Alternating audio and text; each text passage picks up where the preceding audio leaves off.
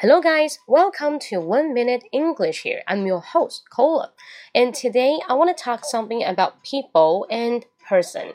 Normally, you wouldn't hear the two different kind of word we always put in our oral English. 那 people 跟 person 这两个词，我们经常会在口语中去使用。那有什么区别？If you want to say a lot of people, we just say people.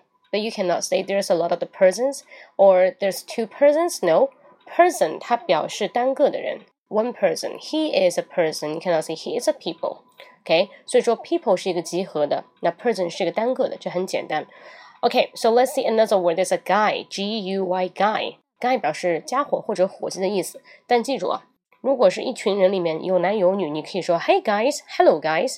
但是呢，只有女生你就不能用 guy，因为显得很很奇怪啊。叫女生家伙就 say girls. Hey girls。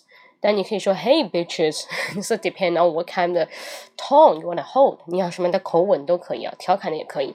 好，我们再看一下，如果是单个的男生的话，Hey guy 啊，you're you're somebody，you're really somebody，你真的是 somebody。What is a somebody？某人，但它不是某人的意思。You're really somebody means 你真是个人物，你真了不起。